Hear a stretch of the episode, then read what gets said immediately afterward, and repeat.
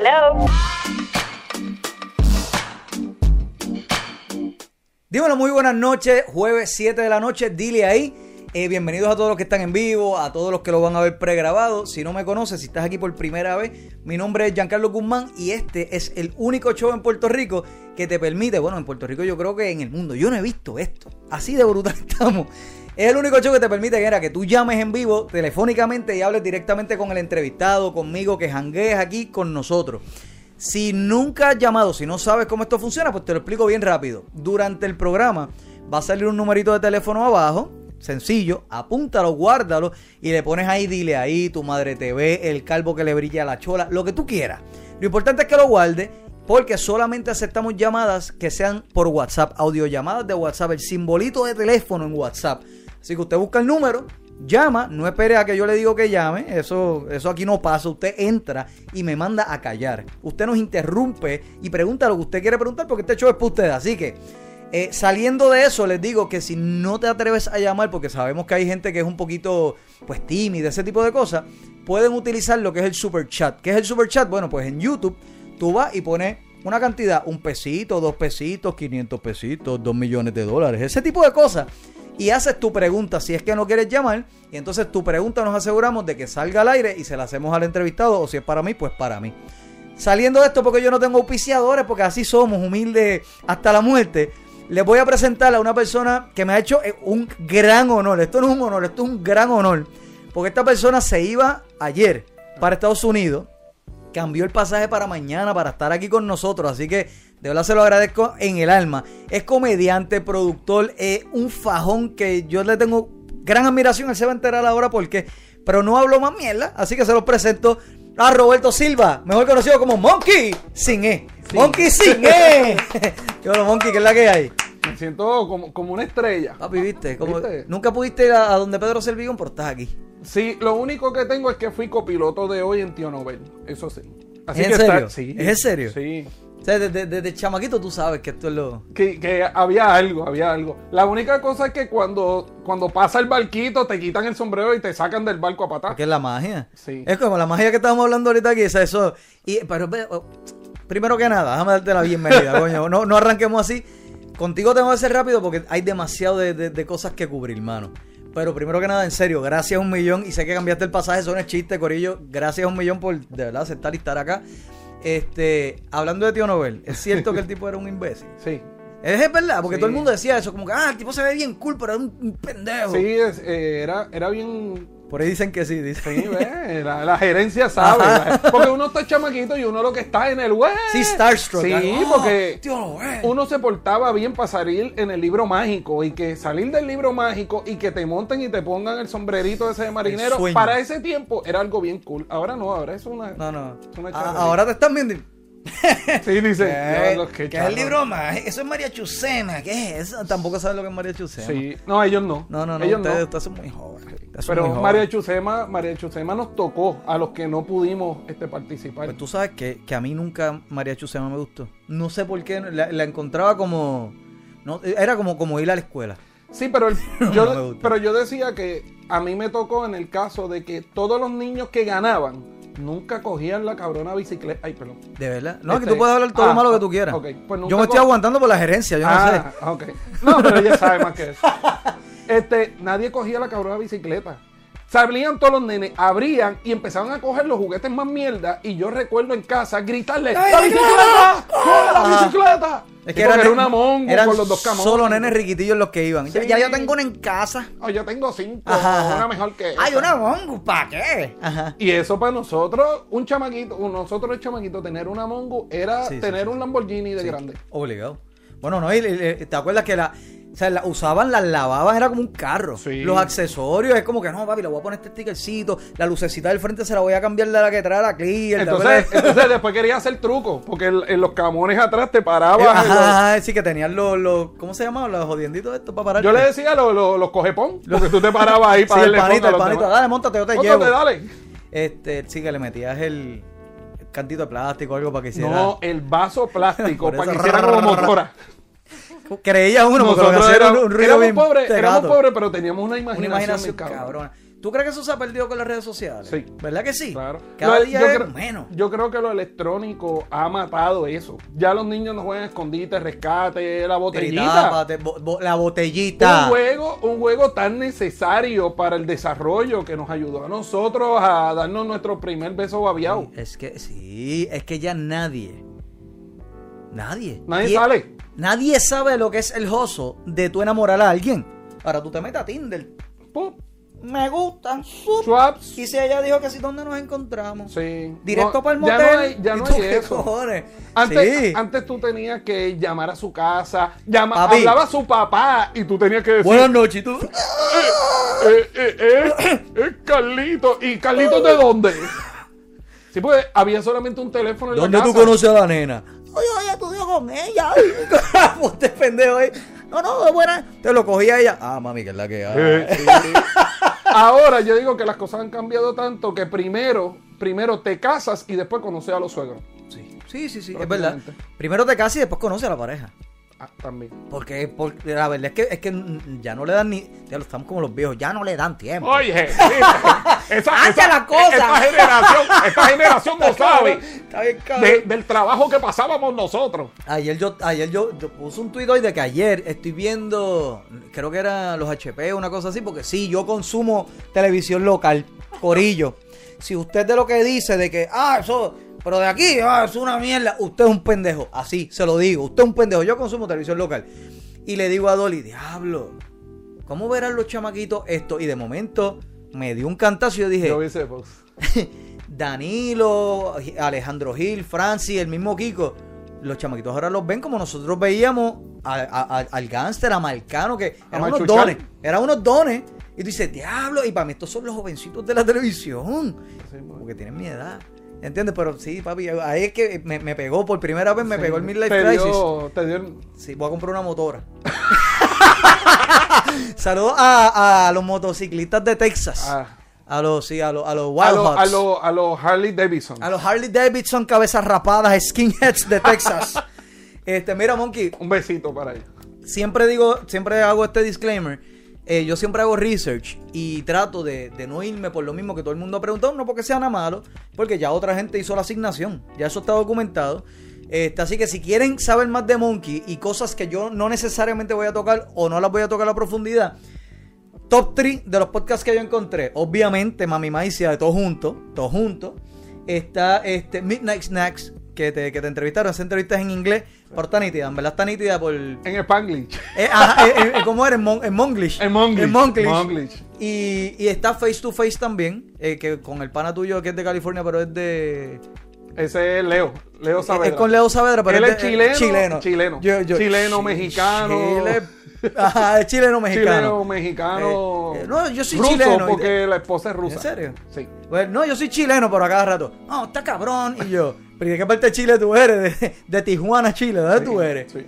Pero nada, busquen esos tres podcasts, están buenísimos, de verdad están buenísimos y hay un par de cosas ahí nítidas. Mira, mano, el trasfondo de Monkey, ya más o menos yo conozco y me gusta conocer rápido de, la gente. Antes, de, yo sé que trabajaste, por ejemplo, un tiempo en, en Guapa, en producciones de Sunshine y eso. eh, pero antes de eso, lo único que has dicho es que tú eras el payaso del grupo y que te gustaba joder y llamar la atención. Pero realmente tu crianza, o sea, tu crianza en la casa, en la escuela, ¿quién era Roberto? No Monkey, ¿quién era Roberto? Pues Roberto Silva. Y no mientas porque te, van a- te pueden desmentir, mira, así. Ahí él trae un detector de, trae un detector de mentiras, pero ahí. Pues mira, Roberto fue este chamaco bien alegre siempre. Bien alegre. Siempre ella, le gustaba llamar la atención. Siempre le gustaba ser el centro de atracción. Punto. No importa dónde estará. Desde hablando duro, eh, en la escuela, en la escuela elemental donde yo estaba, decían que yo era la, bo- la, la boca del salón. Porque, Diablo. sí, porque hablaba bien duro. Y todo el mundo se enteraba de toda la- de todas las cosas que yo hacía. A la misma vez llegué a ser par de tiempo una persona tímida. De verdad. Sí. Este, tan tímida que en- recuerdo que en, en la intermedia, eh, por poco me cuelgo en una clase por no atreverme a pararme frente al público, al, al grupo, a hacer una presentación. Pero por algo que pasó, o sea, o como...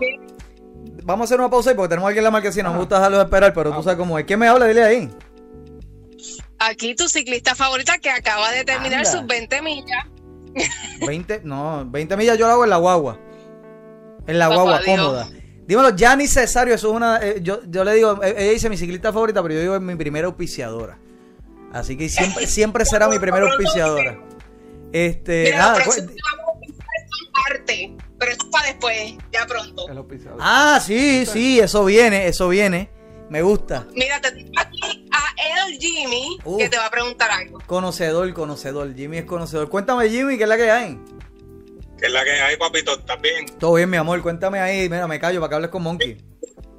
Pues, yo tengo una, una duda. Este Monkey es el peli- pelando hace varios podcasts atrás. El que, el que Gazú estaba peleando, ese mismo, ese mismo, el que Gazú estaba pelando es este Monkey. Eh, porque aquí nos vamos No, no, internacionales. No, no, no, no, no, no Gazú. Fabián en el podcast de él que estaba quejándose de que si el Monkey le escribió a Joe Rogan, qué sé yo qué diablo, y hizo un capítulo completo Ah, de él. Tú eres ese. Monkey, mi hermano. ¿Tú conoces a Fabián Castillo? Bueno, Comediante. Vi, vi quién era, porque él se presentó en, en Texas, pero lo conocí allí. No sabía quién era. ¿Y qué dijo? ¿Qué dijo? Espérate, vamos a ¿Qué enterarnos de este chisme. Ah, pues. ¿Qué dijo? Cuéntame. Cuéntame. No, no, no, pues yo, yo soy como Jan, este, busquen el podcast. Usted, usted sí sabe. buena, buena, buena. Ah, pues lo voy a buscar, sí. Sí, Sí, sí, sí. busca lo que era cortando este conexiones, algo así era que se llamaba el episodio. Cortando conexiones Cortando y hablando de un monkey. Yes. Pero Sí, mira, hay que, hay que chequear porque si es monkey con E, no es este. Exacto. El mío es sin E. Es sin E. Si él puso la E, pues es otro. Ya lo pues, pues, tengo, voy a buscarlo, voy a buscarlo. Cortando conexiones Pero se yo llama el escucho, podcast. yo escucho el podcast de Fabián y, y no he escuchado Sí. eso. ¿Fue hace rato? Ah, yo- fue hace como un mes más o menos, cuando rapidito que hicieron el show allá, este, que estaba Cristina. Ah, no, pues fue hace más, allá. fue hace más. Sí, eso fue hace como dos meses. Sí, fue hace un tiempito ya. Ah, pues lo voy a buscar, lo voy a buscar. Ah, pues Oh, hashtag cortando ya. conexiones. Ah, pues Coño, esa es buena. Es este. ¿Ah? Es este monkey. Eres tú. Entonces, Bueno, Claro, si es de pues parece. Texas, tengo que ser yo. No, pues a- allá fue que tú lo conociste y fue justo cuando fueron allá. Exacto. Ah, pues yo me llamo. Ah, pues está cool. Eso está bueno. Tengo una asignación nueva. Ah, eso era. Nos vemos. Los Gracias, mi amor, por el cochinche. Ahora, no, yo estoy googleando a ver qué es la que hay. Cortando, cortando conexión fue que él dijo. Cortando, sí, el, el podcast se llama Eso fue sarcasmo, de Ah, Fabián. Ah, pues. Eso fue sarcasmo, yo lo escucho, pero como que no me no traigo a la memoria eso. Pero si es así, Fabián, tú te estás buscando problemas con todo el mundo porque Gazú lo insultó aquí. Sí. Porque le- Macet, Macet y él tienen la pelea histórica de los pezones prietos. Mm. Y ahora cortando conexiones con Monkey. Y a mí Fabián me cayó súper bien. Tú fuiste el único que lo defendiste porque Sí. a gente le estaba tirando. Papi, pero oye, tú aceptas estar aquí, yo no te voy a tirar. Ay. Es así de fácil, es así de fácil. Pues, Me vienen a hablar mal de Monkey también, me- nos vamos a, la- a los puños. pero mira, este, ok. Gracias, Fabián. Le Mi- voy a dar che a ese A no capítulo y a tú, a lo escucharlo. mejor no eras tú, pero yo lo voy a buscar. Eso es lo que yo voy a escuchar de camino a casa. So, No, yo lo voy a escuchar también. Retomando, Ah, ok. ¿cómo, ¿cómo, o sea, eso fue por algo que te pasó o cómo tú mezclas de que eras payaso y te gustaba llamar la atención con que te- eras tímido? Yo no sé si fue que yo no encajé en esa escuela porque era una escuela de nenes ricos. Ah, porque era otro corillo. Sí, Ah, sí. y yo no me crié con ellos, yo no empecé con ellos. Yo empecé en esa escuela en sexto grado, séptimo grado. Tuve dos años nada más ahí. So que yo creo que fue que no hice, no encajé con ese grupo y como que me sentía no había cohibido. Pero el- lo cool es que yo me encuentro personas de esa clase, que yo solamente con ellos tuve dos años, y me dicen, ¿cómo ahora tú eres comediante y te paras en una Claro, tarima y tú no te atrevías a hacer un discurso oral? Claro, después cuando entré en high school, explotó la payasería y en Allí mismo. universidad. Sí, no. En otra escuela. Yo fui a high school en la escuela que me votaron en tercer grado. Tú eras como yo. Sí, yo como que- Yo estuve en tres escuelas y sí, como que me, me, me gradué. Al final, Me al- terminé graduando de la que me La votaron. sí, pues así, así. Prácticamente así fue. Eh, pues yo creo que eso es requisito para estar en los medios, te tienen que haber votado. Si no te han votado, no lo trates. No, no va, no va a Eh, funcionar. yo creo que es parte del training. Sí, es, es pasar esos tragos amargos de, de, de- de chamaquito, es como que te, te pone el cuero duro. Sí. Pues, ok. Ya recuperaste, o sea, cuando vuelves a tu crowd anterior, en, Aquí en dice Suburbs Suburbs. Cero, Ah, cero. saludos a Suburbs. 007.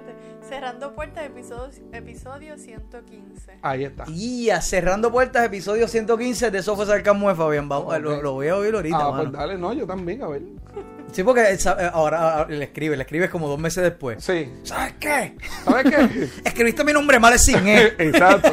Me dedicaste un capítulo y no me tagueaste. Ajá. No, le voy a echar la culpa por no taguearme. Porque él me tenía que Es taguear. exposure, como que eres exposure. Pues claro, la promoción buena o mala siempre es buena. A lo mejor te co- cogiste un spike de odio y no sabes por qué fue, pues fue Fabián. Sí. Pero es bueno Fabián. saberlo, porque tú te imaginas que yo llegue a un lugar donde él frecuente y de momento alguien venga a darme un puño, algo así. No, ¡Ah! no, no, Fabián no. dijo esto de ti y es verdad. Fabián, yo creo que la, la riña más legendaria de Fabián fue con Macetaminofen. Y aquí le preguntaron, ah, ¿qué tú haces si ves a Maceta de frente? Y Fabián es bien cool. Y él se reconoce y, nada, seguramente lo saludo. Yo soy bien hipócrita, dijo. yo soy bien hipócrita, Tú lo saludo, así que eh, no importa, no creo que te vaya a pasar nada. Pues ok, a mí me llamó la atención que desde los 17 años, si no me equivoco, 16, 17 años, ya tú estabas haciendo bolitos en guapa. ¿Cómo tú llegas ahí? Porque yo soy impresentado. Sabemos. Este, yo me metí en una, en una agencia de talento y primero empecé a hacer casting, casting por ahí para abajo como todo. Y empecé a hacer casting de un montón. Entonces conocí a este pana que se llama Luis, Luis Rivera, que trabajaba para la producción de Sunshine por muchos años. Este, y me hice bien pana de él. Y en uno de esos castings, de momento él me llamó, mira, tengo un, tengo un corto para hacer tal cosa. Y ahí empecé. Entonces, ellos tenían un programa que se llamaban Casos Inesperados. Y lo que hacían en Casos Inesperados era este como hablar de Recreaciones de crímenes. recreaciones de sí, sí, sí, me crímenes. pues el negrito pillo siempre era yo. Bueno, el negrito maleante siempre eso, era eso yo. a mí me dio gracia porque él lo escribió en, otro, en otra entrevista y dijo, mano, yo siempre hacía de negro malo. Sí. y sí. yo, what the fuck? Eh, porque vamos a, a, a- sí, el estereotipo. Lo- los allá. blancos no mataban. Los blancos a lo mejor llamaban al negrito, pana de ellos, para que Exacto. matara y diera la, la pena. Sí, era, o, o eran las víctimas porque eran blancos. Pero sabes que blancos. en un episodio fui víctima. Y, ¿De verdad? Sí, en uno fui víctima y mami no durmió, yo creo, como por una semana. Porque lo, lo, lo- se lo podía imaginar ya, no, claro. porque la pendeja es que disparan y salgo yo con la mezcla de pancake y, y ¿cómo es? Este, sirop Sí, y, sí, sí, y colorante, syrup, como si fuera sangre. Chacho, y eso la trabajó. Lo peor fue ¿Cómo tú te prestas para eso? que donde me, donde me caí había un hormiguero. No. Sí, cabrón, O sea que tu sufrimiento era real. Era real. Me decían, Mira. no te muevas. Y yo, ¿cómo que no me muevas? Si tengo toda la cara llena de hormigas. Yo no, e- este tipo de cosas están, es, es bien viejo. Pero para el que no sepa de lo que estamos hablando, a ver si producción nos poncha algo ahí bien- bastante nítido. No, no es al, ca- al- al calzón quitado, pero cuando producción le dé play. Déjame darle yo porque, eh, eh, ¿sabes? Ahí no, por ahí para abajo. Inesperados. Vete para el carajo, te encontraste. Antes de terminar su jornada laboral. Con toda la, la- gran calidad con la que se transmite. Yo, yo creo, yo tengo una teoría. Yo, yo creo que estoy mal realmente. Yo creo que estoy mal. Pero mi teoría, al principio, después lo vi muy ancho, pero a mi teoría yo dije, ese de la derecha es Monkey, pero lo vi muy ancho después y yo dije, no, No. ese no es él. Porque pero el pelo lo tenía así como. Sí, ese como Monkey. Sí, porque antes de yo ser calvo, eh, yo tenía dreadlock. E- Eso era todo, Corillo. Eh, Vayan a ver a Raymond y sus amigos si quieren. ¿Qué les puedo decir? Este, no, pero es que eso no se encuentra. Eso no se encuentra. Yo era- tengo eso, yo tengo eso, yo creo que en un VHS en casa. ¿De verdad yo lo grababa, sí. ¿Y no tienes cuando saliste con el tío Noel? Hacho, ¿no? Eso no. Para ese tiempo lo que había era yo no, pero como que alguien que lo grabara en VHS o algo. No, pero eso fue para los un beta. 80 y pico, muchachos. Yo creo que para ese tiempo, el que en una casa hubiera una cámara, de verdad, tenían que ser, ah, bueno, los fonalledas, y yo no era amigo de ellos. Bueno, el día que alguien se invente, ¿tú te imaginas que alguien se invente algo que tú puedas download memories? Y ya. Se lo ponemos a tu mamá. Ya mismo. y ya la tenemos ahí. No, muchachos, va a tener la enciclopedia británica y la hispánica. Puedes y ver tu nacimiento, loco. Anyway, no me quiero ir para ese lado porque. Mira, Corillo, en serio, no se pongan tímidos. ¿Eso fue Llamen donde? en cualquier momento. Porque no esperen a que nosotros llegamos porque nunca. O sea, yo nunca le puedo decir que llamen ahora. Metan mano. Eso, Anyway, eso fue cuando fui campeón olímpico de natación. el. Cuando nací, cuando salí de las bolas de mi país. Uh. Ahí fue que gané. Fue la única. Ah, ah, ay, ay, ay, El Michael Phelps. El Phelps, eh, el uh, Phelps. El es, es- Ya, no, me va a salir. No Sí, me va a salir. sí. Déjalo ahí. La, la- me- Sí. la pensé traté sí, de no, ayudarte, pero tampoco me va a bien salir. difícil, está bien difícil. Porque de, de, de Sperma Phelps eh, está bien loco. Pero anyway, eh, ustedes, únalo como ustedes quieran. Mira, ok, pues realmente la trayectoria de, de Guapa, cuando estuviste en, en Toca de Todo, que estuviste en Toca de Todo, Toca de todo. ya esto se ha hablado, pero me gustaría que la gente conozca la anécdota de, o sea, para que ustedes tengan idea de lo cabrón que puede ser Monkey. ¿Cuántos de ustedes les gustaría trabajar en los medios? No hacer YouTube como yo, trabajar oficialmente en un medio. Oportunidades no vienen así de fácil. Monkey la tuvo. Por supuesto. Monkey siendo Monkey. ¿Qué hizo? Pues me gustaría que ellos conocieran. Pues mira, este, para ese tiempo estaba bien pegado este, Playa Ibiza. Y yo iba mucho a Playa Ibiza. Y yo iba mucho y concursaba en Playa Ibiza inclusive. Yo me gané un viaje a Argentina con Playa Ibiza. Pablo. Sí, yo tuve que beber whisky, Sí, sí, cerveza sí. con cojones y hacer 20 cabronerías que de verdad en ese momento a mí no me importaba. Eh, mañana tienes que hacer tal cosa, vamos a hacerla. Eh, tienes que bajarte los pantalones, los pantalones y enseñar las nalgas, vamos a hacerla. Yo quería ganarme el premio Qué y me gané ese viaje. ¿Qué pasa? Conocí un montón de gente y conocí una muchacha que me dijo, mira, yo estudio en Sagrado y hay un póster que están buscando locutor y tú eres perfecto para eso. A mí siempre me ha gustado la radio. Inclusive, si nos vamos un poco más para atrás, yo era super groupie del despelote. Super groupie. Y una vez... Desde que estaban por la tarde. sí, desde que estaban en el Cobian Plaza, desde allá. Sí, cuando empezaron por la tarde, después de Abdiel y, y el intro, cuando se fueron, empezaron ellos. Sí, pero ellos ya, ya ellos estaban en Mega. sí. sí. Ah, ok. Pero desde que hacían el de esto allá. Entonces, ¿qué pasa? Yo, para la fiesta de. Para la fiesta. Yo trabajaba en el casino del Embassy. Y para la fiesta de Navidad, como yo no tenía mucho. eh, o sea, yo no llevaba mucho tiempo. Yo me invento llevarme una muñeca inflable como mi pareja. Y esta compañera de trabajo la viste y le puso hasta G-string. y yo llegué a esa fiesta. Todo el mundo traje bien vestido. Yo con mi muñeca inflable y todo el mundo. Y, y bien "¿Y este vestida también. no, con un traje y taco. Este, historia larga corta, bailé con ella, ella bailó con todo el mundo y de ahí gira la muñeca y, y me la llevo para las fiestas de la calle y para la justa. Pues se hace famosa Susi y Susi era una, era una enferma que le gustaba grajearse con Una mujeres. enferma bisexual. bisexual.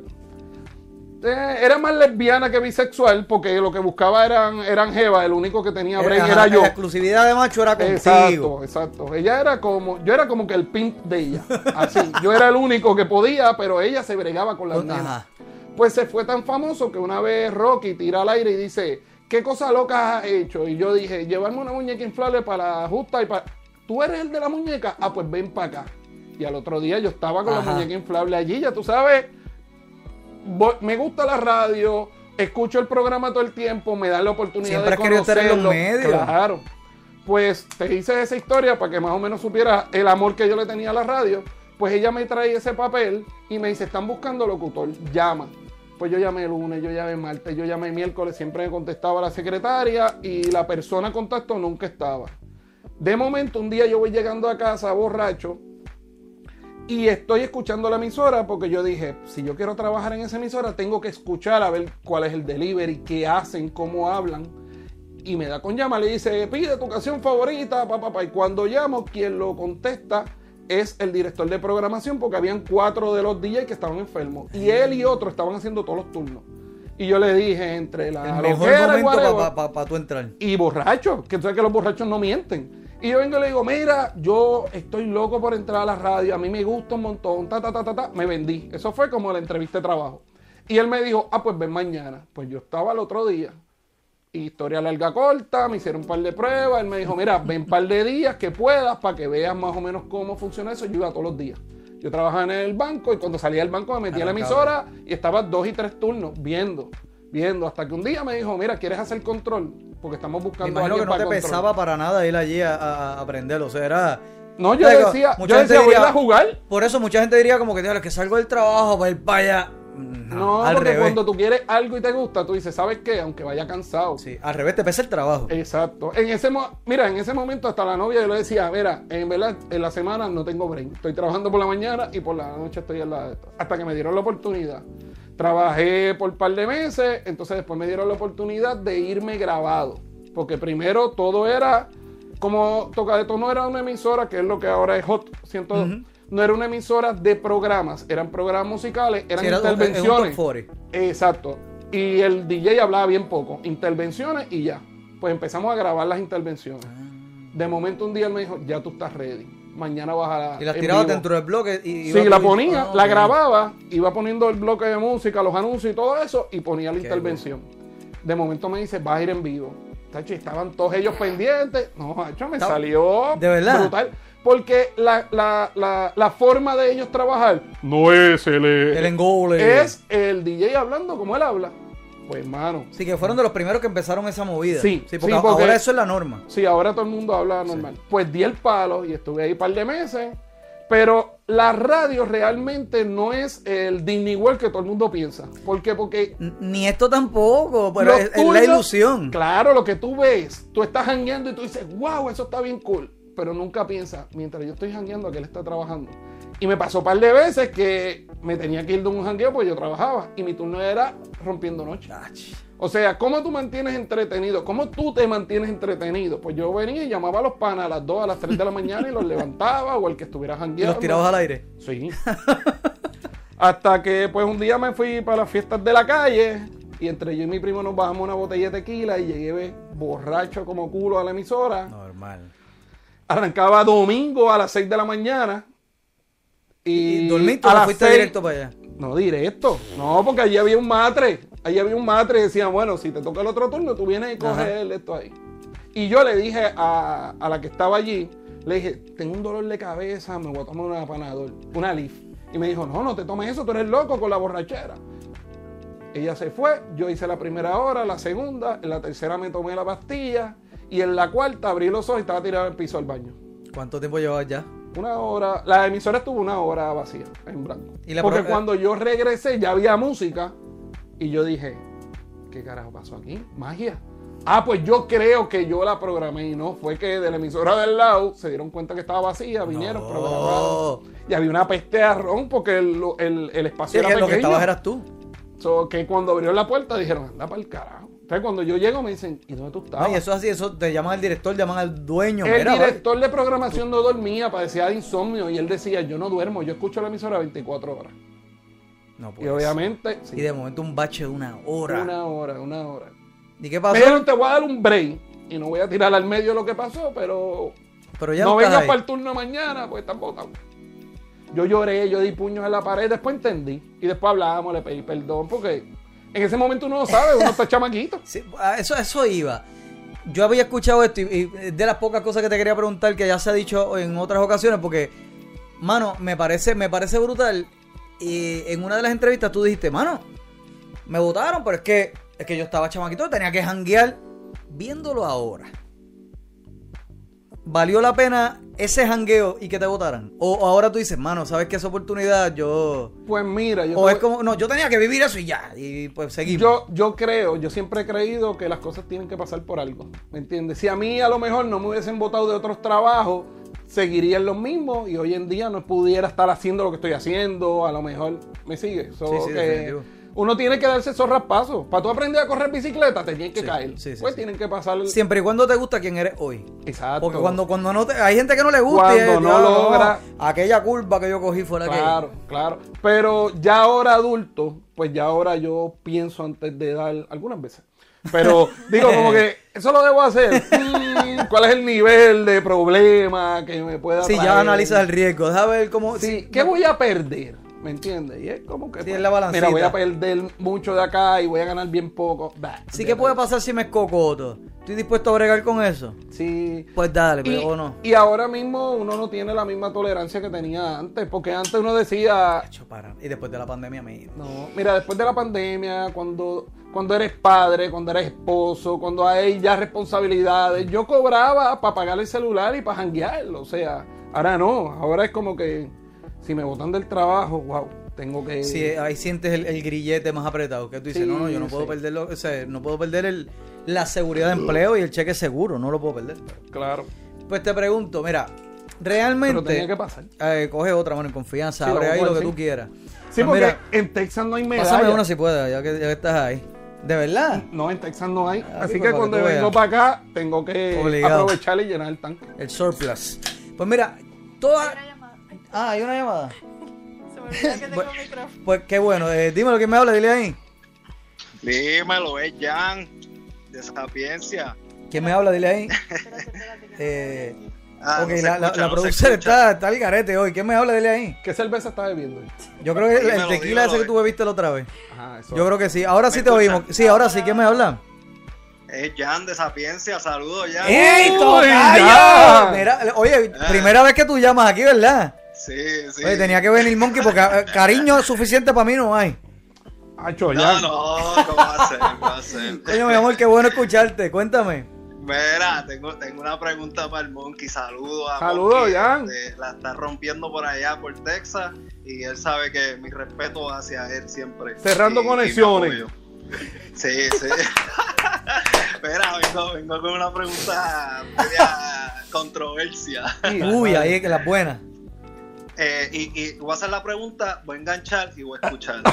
Ya, o sea, Se va. sí, porque Tira si, la piedra y se como va. que si tú me tiras, yo no te voy, Yo- no, yo no no voy a estar ahí. Ah, no, no, lo, lo voy a ver, lo voy a ver por el, por Bien jugado. Mira, este, eh, de la controversia de, ah, esto fue sarcasmo con, Oh, se me olvidó el nombre. Fabián, Fabián. Con Fabián. Con Fabián. Que Este, todavía no sabemos si es este Monkey, pero qué otro Monkey de Texas hay. Ajá, ajá. So, que quería soy yo, déjame tu mi- mi opinión, minuto a ver si, si, si quieres, si Es quieres es él. o no. y Yo- ahí la dejo. Qué sucio eres, no te vayas. Mira, este. O sea, Pues, pues sí, yo creo que soy yo. Voy a utilizar este medio para coger pon con, con Fabián. Sí, soy yo. Yo no quiero a Fabián. Bueno, vamos, vamos a hablar claro. Monkey me dijo que no habláramos de esto. Cuenta la vez que se entraron a pescosas en Texas. Sí, ¿Cómo eh, fue eso, mano? Que yo estaba comiendo y él me llevó la bandeja de alitas y yo le eso tuve que no, meter las manos. Eso, eso no, eso no se hace. No, No, y en Texas tú no puedes tumbarle la comida a nadie. aquí tampoco.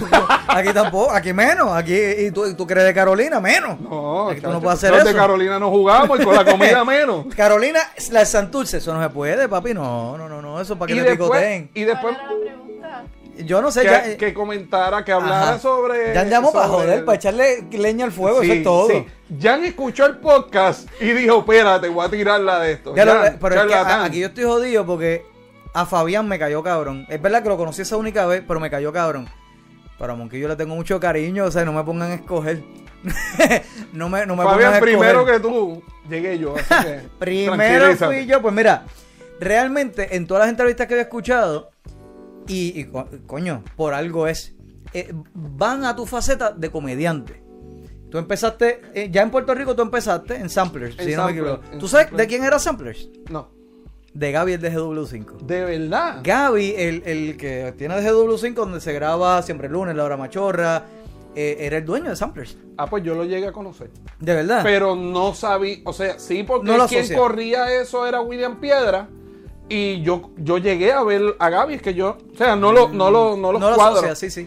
No los cuadro a ellos dos, pero mira qué cool. Pues él Sample era el- era el, el sitio donde yo, por lo menos yo, que yo ten- voy para 40 horas, digo 40 horas, para 40 años, fue el sitio donde pegó el stand-up en Puerto Rico. Ahí se presentó. Donde arrancó. Claro, ahí se presentó todo el mundo. Luis Raúl estuvo ahí, Herbert Cruz estuvo ahí, este. Pues Gaby. Gaby tuvo el original. Él después me, me parece que él vende el concepto. No sé si el nombre, el nombre él lo tiene todavía. Ah, pero él vende el concepto. No sé si fue eh, para, pa- No sé para qué época tú ibas. Pero Gaby mismo dice que tiempo después es que él empieza a escuchar el nombre de su sitio. Y ahí él empieza a entender la importancia que tuvo. O sea, en el momento, pues sí, coño, lo estoy corriendo, se está moviendo, qué chévere. Pero tiempo después es que viene a entender la importancia, como tú dices, no, ahí fue que empezó el stand-up, era un sitio dedicado para hacerlo, o sea que no existía eso, aquí era Sí, porque allí no, es- no era un local de música, no era una ahora. barra que convertía ni un en restaurante que estaba en una esquinita. Era un sitio que iban a hacer stand-up. Los jueves, Exacto. viernes y sábados, eso era este, full allá. Pues Gaby no sabía el nivel leyenda que, que él tenía hasta tiempo después. eh, De Gaby verdad sería buen tema para Gaby. visionario, porque Ga- míralo Gaby ahora es- mismo con el estudio. Y mira desde cuándo él está hablando eso y ahora tiene el estudio. ¿Qué pasó con el live streaming Corillo en la pandemia? Los cogió con los calzoncillos abajo, ¿verdad? Gaby estaba preparado. Gaby es Gaby es un tipo visionario, es un tipo visionario. Pues mira, eh, a mí sí me interesa en algún momento hablar de, de- de ti como comediante, pero me llama un montón la atención tu faceta de productor. Mucho. Pues mira, este, una de las cosas por las que yo empiezo a producir show es que en Texas había una necesidad grandísima de la comedia. Cuando yo me mudo a Texas hace ocho años, allí no había show en español. Y yo decía como que, mano, con tanto boricua, porque yo llego y cuando llego, pues quiero empezar a conocer gente, me meto en este grupo y veo que van a haber una... Va a haber un, un parrandón, una fiesta. en Ok, ok, ok. Mira, ahí alguien. ¿Quién me habla? Dile ahí. Buenas noches. Eso suena VIP. Me habla el VIP de aquí. Eso es Jesús. ¿Es o no es? Ahora, ahora sí soy VIP porque ahora tengo una foto con el Jan. Oh. Espera 60, 70 años. A lo mejor te la compras en eBay. 3 dólares. Eh, dímelo, Jesús Manuel. Me callo. No, Habla con ya- el monkey ya- ahí, papi. Ya la puse, ya la puse y las ofertas van por 80 dólares. Ah, papi, pero eh, estamos tú y yo. La mitad es mía. Dale. Habla ahí con Monkey, papito.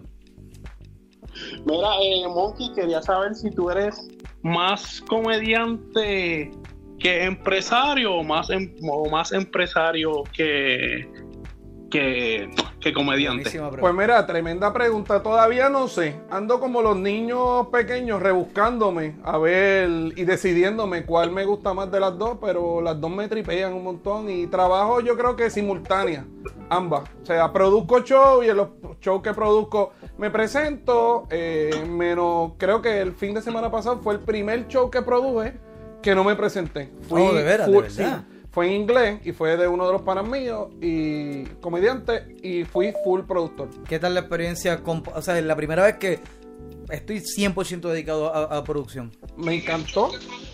Sí. Ah, me encantó. Lo único que le- me, picó la pica, vena. sí, te pica porque estás produciendo algo que tú sabes hacer también. eh. Pero más, bueno, te pregunto eso ahora. Dímelo, ¿quién me habla? Dile ahí. Es ella que es la que hay, es tu hermana. Dímelo, chacha, mi amor, que es la que hay. Ah, Papi, esto, viste. Yo no le doy a mi familia esa ay. Esa sí es VIP, porque eh, esta sangre corre por esas venas. Dímelo, mi amor, háblate ahí con el monkey. Mi hermana también, Sí, o sea, ella, esta es una dura, esta, esta produce música. Ah, ¿verdad? Ella no es una dura. Coño, Y no le tiene miedo a nada. Así que si un Ah, día pues vas para. Texas, llámate a Monkey a ver si hacen algo por ahí. Y no te cierra la Pues, oportunidad. Pues sabes, estoy llamando porque quiero saber, pues escuchando toda la historia. Monkey, yo hice también radio y sé que es un poquito fuerte. Eh, pasado a tu situación, ¿cómo lidiaste con esa, sobre- con esa situación y cómo la sobrepasaste? Eh, ah, pero cuando, cuando me votaron. Bueno, la, la vez que hiciste radio. Ah, no, tú hiciste radio después, dame, sí, sí, sí. Bueno, sí, bueno, que cuando me votaron. O- Ajá, o sí, en- en- en- bueno, cuando me votaron, lloré, me deprimí, di puños en la pared, pero al otro día. No, pero yo seguía. entiendo que ella dice, por ejemplo, los turnos son bien matadores. O sea, Ah. ¿cómo, cómo bregaste con, con el switch de, Pues de trabajar cuando en radio? trabajé en radio, renuncié al trabajo anterior. y practica sí, sí, sí, porque yo decía, ya estoy en el lugar donde quería estar, so el banco no me importaba. Aunque yo renuncié en el banco cuando me gané el premio de Argentina. ¿Es en serio? Sí, porque yo me gano el premio para ir para Argentina y el, y el gerente del banco, yo digo, necesito activar mis vacaciones porque me gané, me gané un viaje a Un viaje. Argentina con todo pago. Y él me dijo, lamentablemente te vas a perder el viaje a Argentina. Eh, Y yo le dije, chequeamos. lamentablemente te vas a perder un empleado. Así ¿Estás mismo, loco? así mismo. ¿Cuántas veces, cuántas veces yo voy a poder? Tú puedes volver y solicitar otro trabajo. Claro, Sí, claro. cualquiera es reemplazable. Claro. Un Óyeme, es reemplazable y un humano es reemplazable también. Claro. Pues claro, y a ellos no les va a importar el momento que me vayan a votar, me van a votar, entonces voy a decir, perdí el viaje a Argentina y perdí el trabajo. Nah, fíjate eso. Claro, entonces tú puedes decir que toda tu experiencia que tú adquiriste en ese momento eh, te lo llevaste contigo o dijiste, sabes que voy a empezar todo nuevo y voy a intercambiar mi manera de cómo trabajé en aquel momento y, y hacer algo nuevo. Pues mira, te voy a decir algo. La, la oportunidad que tuve en la radio me ayudó un montón porque en Texas, antes de producir y hacer este stand-up, trabajaba en una emisora. Y Entonces hacía el control y hacía todo. Entonces cuando llego a la emisora, me dicen, mira, este, pues yo puedo hacer esta parte. Y yo digo, yo sé bregar con el control porque ya había aprendido en la emisora. So que el pasar mío de la emisora fue súper brutal porque alimentó el niño que había en mí de querer estar en la emisora, pero aprendí un montón. En Show se Sí, notaba se full aprende mucho. que tú habías trabajado en, en- en- por lo menos con controles en el ambiente, o sea, se notaba mucho. No era un programa amateur. ¿Sabes lo que te digo? No, no sonaba amateur. El, el, el Master Control no era amateur. El, el cue que tú tenías, el del tiempo que tú tenías, se notaba. "Nah, Este tipo ha hecho algo porque no. Algo hay por ahí. Sí, sí, algo hay porque no. Sí, los cambios, las Sí, sí, sí, transiciones sí. y todo. Sí, y pues más aparte de eso, pues mis estudios han sido en sistemas de información, so que yo estoy familiarizado con las computadoras y yo soy bien geek. A la tecnología, O sea, no lo- exacto, miedo no lo va a coger. Sí, no, no, y en eso pues uní, uní todo eso, entonces lo presentado de los de los de, la, de los shows o de los bolitos en los programas, pues me ayudaban a- al delivery, a no tenerle miedo al micrófono. Y, y al, al networking, mano. ¿Sabes? Sobre, Muy bien. Brutal. Y tengo una última pregunta. Zumba, Yana. esto es para ustedes. Yana es que se llama, Este- usted es Yana, Yana. Ah, Yana, dile Yana, Yana. Jancita, Jancita. Jancita, Zumba, sí. Yana. Este, Ay, se me olvidó la pregunta, coño. A mí me pasa eso, a mí me pasa eso. Ok, ok, ok, ya me acordé. Ahí está. Eh, cuando entraste en la radio, fuiste claro, obvio está que cuando uno le dicen, mira, vas a venir a trabajar en la radio, uno se emociona totalmente, uno cree que es algo obviamente completamente diferente, algo fuera del otro mundo. ¿Estabas preparado mentalmente para todas las cuestiones y todas las mierdas que pasan ahí? Pues mira, te voy a ser bien honesto, como la participación mía en la radio fue una cogera de pendejo porque yo pagaba el espacio, pues yo hacía lo que me daba gana allí, así que el programa lo traje yo, el concepto lo traje yo. Pero y en So- toca de todo. No, no, en to- ah, bueno, no, en toca de todo, sí. Por eso, porque fue, fue- tú dices, Chacha, la primera vez Tú que dices la él primera vez o se la encontró segunda. con lo que realmente era la industria. Pues la industria per se, o sea, obviamente todo. pues tuviste la primera experiencia, me refiero más en la primera Ah, experiencia porque fue, Sí, que lo que fue tú tu decías primera, ya la segunda magia pues ya tú tenías. Pues Sí, no es la magia. me tomó trabajo aceptarla porque el factor de lo que tú escuchas y el jangueo que tú escuchas realmente es bien falso. Tú estás solo en un cuarto vacío, pero tú tienes que proyectar que, ah, hecho, estamos bien pompeados, esto está bien chévere. Ay, yo mira esta música. ponerse. Claro, entonces cuando tú, cuando, cuando tiras el pote y tiras la canción, vuelves a tu vida aburrida. Lo mismo pasa con los comediantes. La gente piensa que los comediantes siempre se están riendo. Ah, el pote. Y son Eh, chistosos wow. todo el tiempo. Óyeme, y yo tengo panas comediantes que son depresivos, que una vez se paran en la tarima, hacen un trabajo cabrón, pero cuando salen, lloran, les duele algo, andan claro, a lo depresivos. Michael Jackson. Ve, Mira, un Eh, ejemplo. No, no es comediante, pero sí. pero sí, Sí, fuera, pero Michael Jackson que fuera se de la escena eran y- otra persona Exacto. triste. y- Sí, eh, la gente, y la gente le cuesta entender los personajes. En la radio, cuando tú estás de locutor, lo que tú dices, yo estoy en una cabina solo. Si no me pongo los headphones, no hay nada, o sea, no hay nada. Pero tengo que proyectar Y que es un estoy en un party, o sea, tengo que y reírme, que eso fue otra de las cosas de las técnicas que aprendí. Cuando uno habla por micrófono, que la gente no La te ve, gente te lo tienes siente. que reír porque eso va en el delivery. Sí, se Y la- siente. Y a mí me decían, ríete, y yo, pero nadie me está viendo. Y me dijo, escúchate Exacto, sí, cuando pero te se ríes. escucha.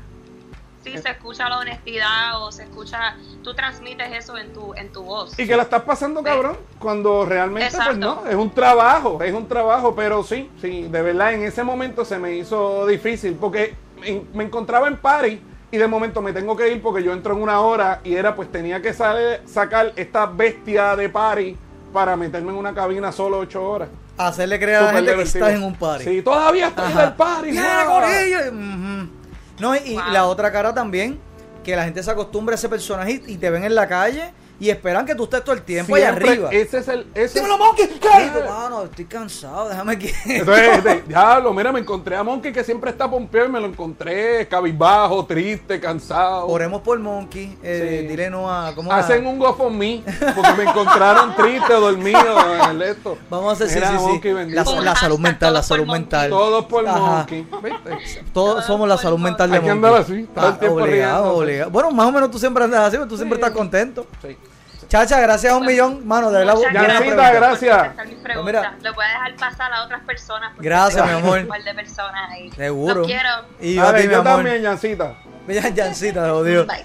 Pues mira, este, eso, eso mismo que preguntó Chacha, por esa línea yo me quiero ir, porque en Puerto Rico, la- gracias a, a- a la vida, a, a samplers, a Chente, a Melissa Teatrovera, you name it. Sí. La comedia ha cogido mucha vida y el impro también. Ahora, aquí todavía eh, queda una mafia bien grande cuando se habla de producir eventos, cuando se habla... eh, hay una mafia bien grande y es bien cuesta arriba. Y a mí me interesa mucho, mano, tú que lo estás haciendo, el insight tuyo de, oye, ¿cómo lo hiciste? ¿Qué te inspiró? ¿Qué hay que hacer? Porque aquí es demasiado cuesta arriba. Aquí, de hecho, yo no sé si lo quitaron, pero antes Tú tenías Tú que pedir una licencia prestada a alguien que ya fuera Prestada, productor. exacto. Y- para después ganarte el espacio a solicitarla. horrible, Sí, bro. es y es una mafia asquerosa. Ahora- Colegio de productores. Yo cuando yo a ti te conozco por Maicia.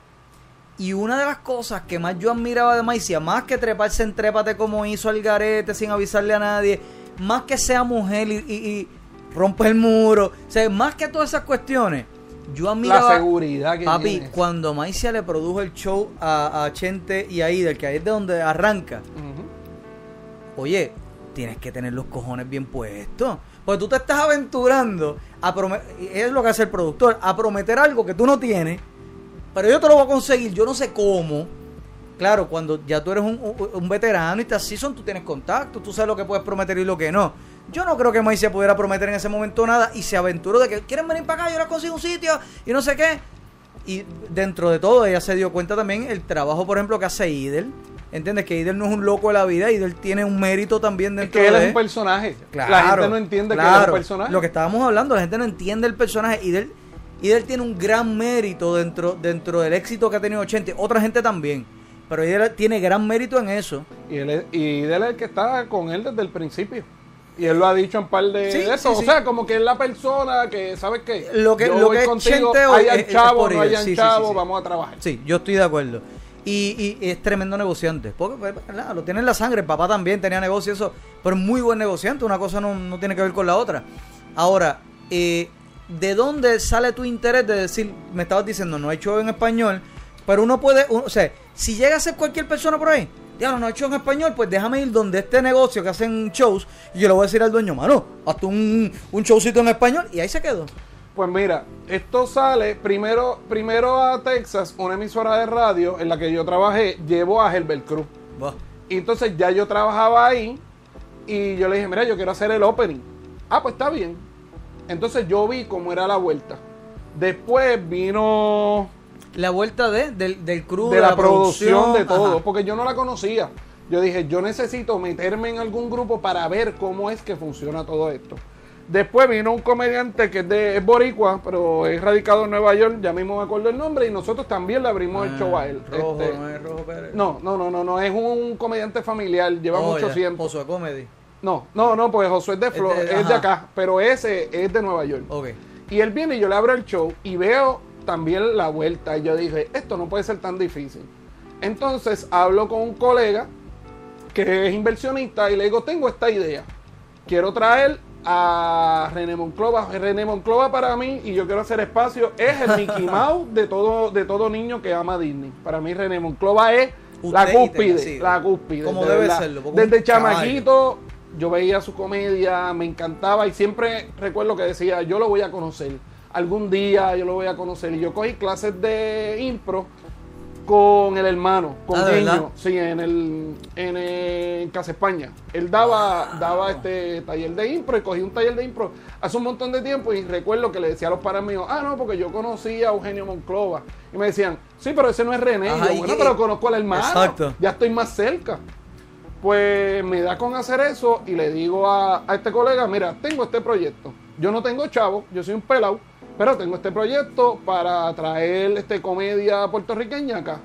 Y, y, la, y, el, y el viaje es Houston, Dallas, eh, Quilín y San Antonio. Ya tú tienes un tour planificado. Sí, sí, prácticamente. Y él me dijo, pues dale, vamos para encima. ¿Qué tú necesitas? Yo, chavo, porque yo no tengo.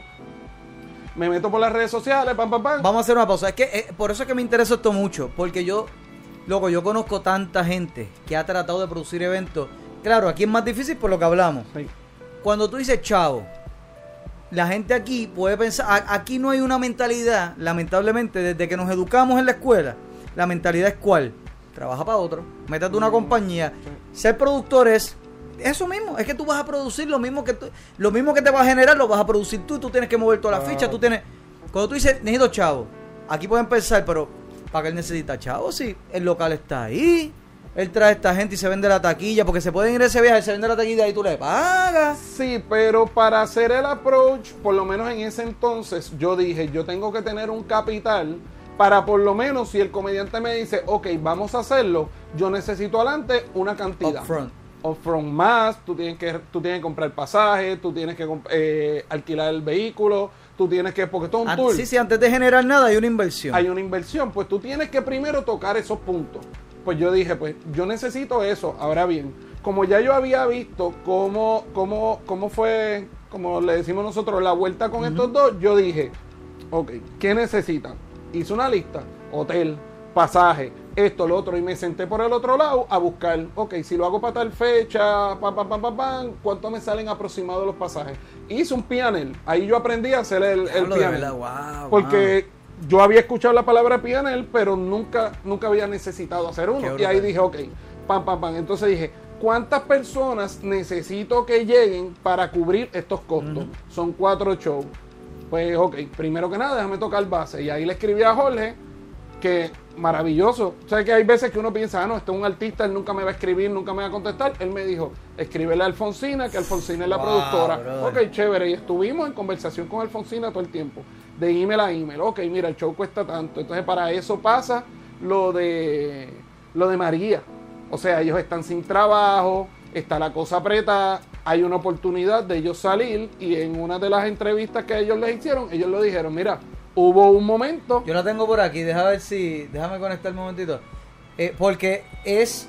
Y no es porque tú no la cuentes, es que yo creo que viniendo de ellos. Claro, tiene va a ser más peso. creíble. No, y tiene tanto peso, mano, porque tú dices, espérate, esto no lo está diciendo ahí un loquito. Monkey sin E, Ajá, Monkey sin E. No, esto es. el cierra contactos de Texas, El, el, el- ajá, el, el- ¿Cómo se llama? El, el, el, el sarcasmo de. el cancelador de contacto. Ajá, diablo. Pobre, pobre, pobre Fabián. Yo voy a añadir ese hashtag en mis hashtags. Cada vez que yo si invado las redes y pongo 20 cosas, voy a poner ese hashtag. Esto no es, déjame ponerle pausa, yo creo que es este. Me parece que es este. Mala mía, Corillo, ustedes saben que esto es en No, vivo, ese no, no este es. tampoco es. Ese, Pero, pero Do- Dolly no lo ha ponchado, así que no hay problema. Este no, ese tampoco. tampoco. Está por ahí, Eh, ¿y cerca, y va cerca. rayos está? Pues Va nada, cerca. lo buscamos. Porque tú, aquí, aquí está, en, en algún sitio aquí eh, está. Eh, esto tampoco es. Esa va, eh, Esto es como el Discover. Me gusta el Discover de Instagram, ¿tú viste? Déjame eso ver. tiene, Sí, déjame buscar. tiene ya, par de cositas ahí. Mira, lo ponemos de aquí directo, no importa. Pero Sí, es que viniendo en de ellos me, me tripea porque, fíjate, no sé, es que ahorita se cayó el Chrome y yo creo que se, me cerró par de pestañas porque lo había, eh, lo había sacado. Eh, algún día, mano, Monkey, te prometo. Va a aparecer, día- va a aparecer, Sí, yo te pero, pues, algún día esto va a salir. Pues lo voy a, lo voy a seguir, voy a seguir este, trayéndole a colación. Dale, este, pues, pues la llamo y le y negociamos. Yo le digo, mira, quiero hacer cuatro shows. Y ella me dice, ok, cuatro. Y yo, sí. Uno aquí, uno aquí. Míralo ahí, lo pasaste. Este mismo. Ese. Mira a ver si producción lo, lo poncho ahí. ¿Estamos ahí? Ok. Esa fue la segunda vez. ¿Tiene audio? Sí, Sí. sí. A lo mejor lo tienes en mute allá. Uno de ellos, que se llama Roberto Silva, que le dicen Monkey porque su casa productora se llama El que está Monkey escuchándolo en Productions. audio, sorry. Monkey Entertainment, eh, se antojó de ver a Lolo y Berenjeno juntos en un espectáculo. Aquí está. Eh, primero se antojó de que lo escribiéramos Sí, de eso. hoy para hoy, que lo lleváramos al próximo espectáculo. Eh, buscamos mil excusas, digo, conocí a mi que muchas eran ciertas. El- yo le decía, mira, son personajes fuertes que no es para hacer 10 minutos, ni para hacer un opening act de, gente de- que- de nadie, que es es un para tener su propio espectáculo. Ah, pues escriban algo para Navidad. A mí- a- a mí y pues al final lo complacimos porque y escribimos esta barbaridad También. que que resultó ser muy exitosa y que gustó mucho. Yo estrenó no lo he conocido, pero Unidos. pensé- Ah, nosotros eh, habíamos trabajado con estos productores que nos llevaron allá ya, a eh, Estados yo creo que dio la vuelta, ¿verdad? este, Yo creo que sí. Este. René Monclova de verdad que está bien cabrón, de verdad. Inclusive, esa fue la segunda vez porque después que ellos hacen ese tour, que hacen las cuatro ciudades, viene otro productor y me escribe. Pero antes de decir las cuatro ciudades, o sea, el mismo René le pareció medio, medio loco, como que cool. juntar a Berenjeno Sí, y a Lolobón, porque esa idea fue tuya. Sí, porque lo que pasa es que cuando, cuando este otro productor me escribe que lo quiere traer otra vez y van a traer ese mismo show, y yo le digo, ya lo trajeron, hagan otra cosa. Y por el camino yo vengo hablando y le digo, ¿tú sabes qué sería lo más loco? Mis personajes favoritos de ellos es Lolobón y Berenjeno. O sea, pero es verdad lo que él dice, son dos activos. Pero yo no lo veo así porque yo produzco como público y como productor Sí. que yo creo que funciona versus que me gustaría ver. Y yo dije, a mí me encantaría ver esos dos, porque esos dos son dos personajes, y él lo dice, dos personajes arriba, o sea, igual de high, no mezclan. Y yo dije, Quizás no mezclan aquí el, el hambre y la sed que hay allá de ver en tu idioma, en- de tu país, de tu idiosincrasia, a esos dos caballos.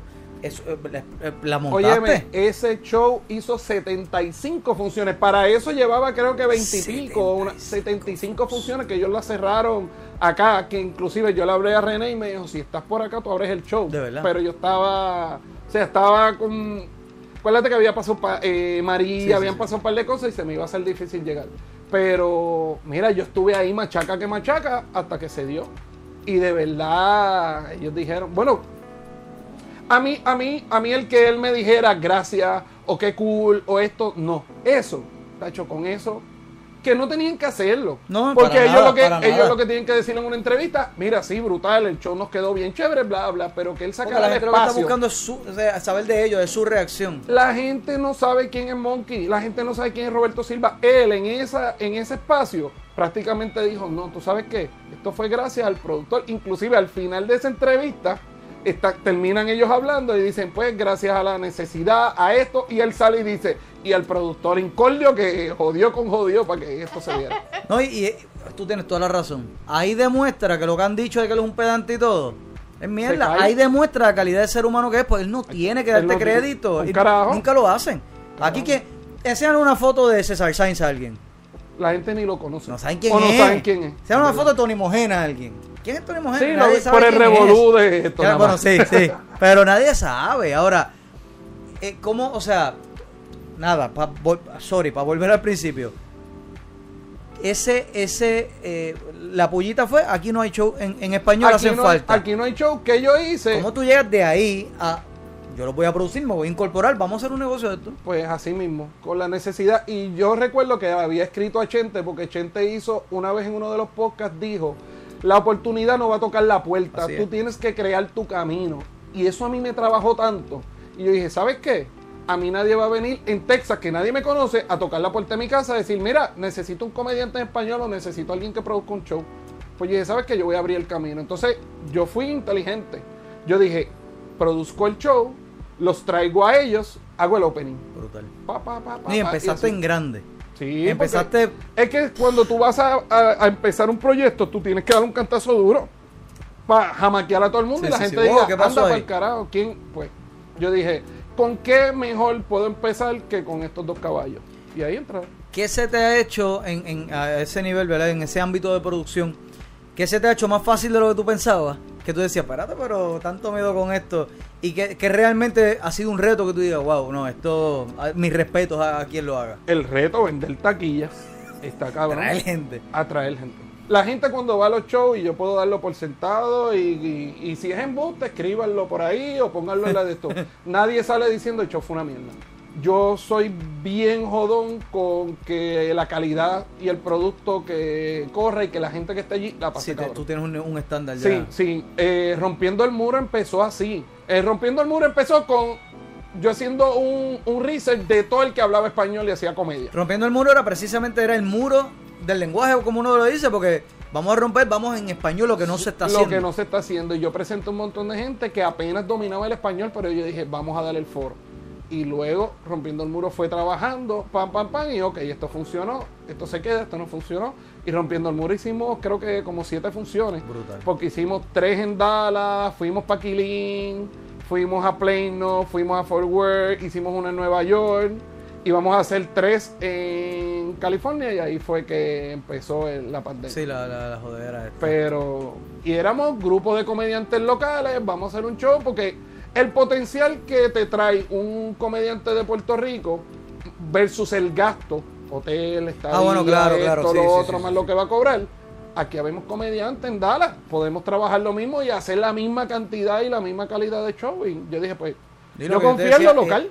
Ese hambre que uno tiene cuando vive allá afuera, más que nada, sí el material es bien importante, pero ese acentito de tu tierra, esas palabras que tú no escuchas hace años, lo mismo con el chamo. ¿Entiendes? Los venezolanos allá escuchar su lenguaje, escuchar ese vacilón como lo escuchaban cuando vivían allá, ya con eso valió la taquilla. Y rompiendo el muro ya, fue- ya es por encima un perk. Y rompiendo el muro fue, aparte de romper el muro del lenguaje, un twist, porque habían cubanos, venezolanos, puertorriqueños, hay un chamaco que se crió en España, hay uno que es un hindú que habla español, o sea, este salvadoreño, mexicano, que tú decir, coño, un show de comedia que veo tantos acentos diferentes, y ese era el gimmick del Sí, show. sí, sí, tú ves, el- por eso la rotación de comediantes, tú nunca veías, estaba Maicia, estaba yo, tú nunca veías yo y Maicia. Claro, claro, O sea, claro. tú no veías a Jefferson y al otro comediante que eran venezolanos, Venezolanos, porque había que jugar que para que la gente escuchara distintos lenguajes. Pero, y, y fíjate, no.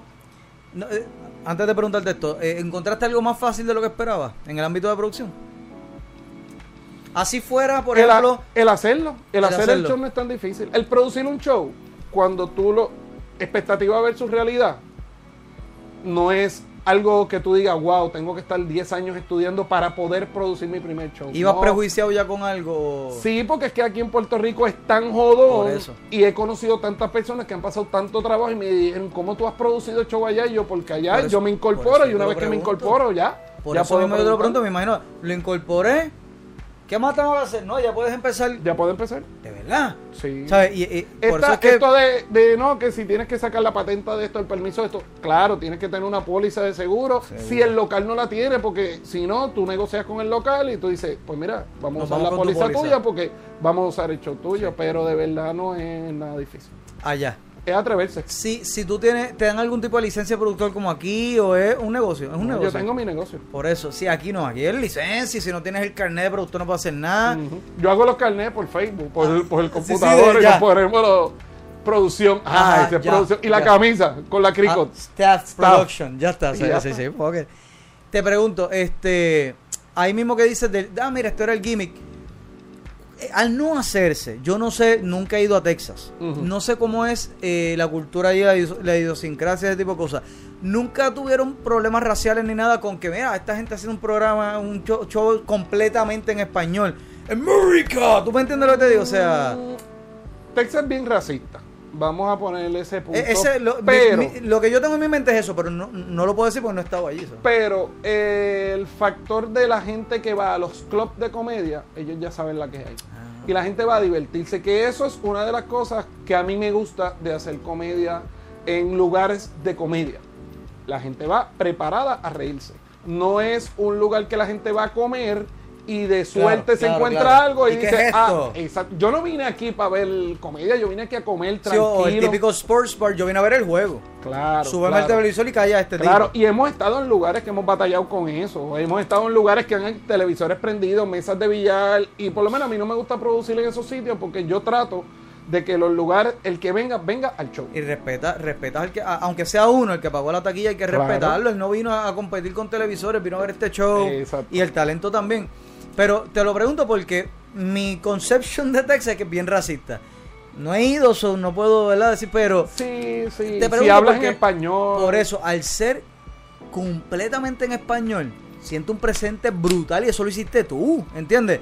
Entonces, que no fuera alguien, sí, yo voy en el mejor de, de los ánimos porque voy a pasarla bien a un comedy club, qué chévere, ¿verdad? Entonces me siento, yo, yo no hablo nada español, you know what I mean? Y me siento y arranca uno en español. Ah, este tipo, pero está bien. Arranca otro en español, arranca otro. Mira, no, es que toda la noche en español, no, nunca hubo un roce con eso. No, porque la gente que iba a nuestro show, o sea, por ejemplo, nosotros usamos mucho lo que se llama el Jainas Comedy. El Jainas Comedy tiene dos- dos salones. Tiene un salón main que caben hasta 300 personas y tiene un salón pequeño. Ok. Los shows de español siempre los metíamos en el, en el salón pequeño, menos una vez que nos Ah, ok. rentaron el salón grande, pero era un domingo.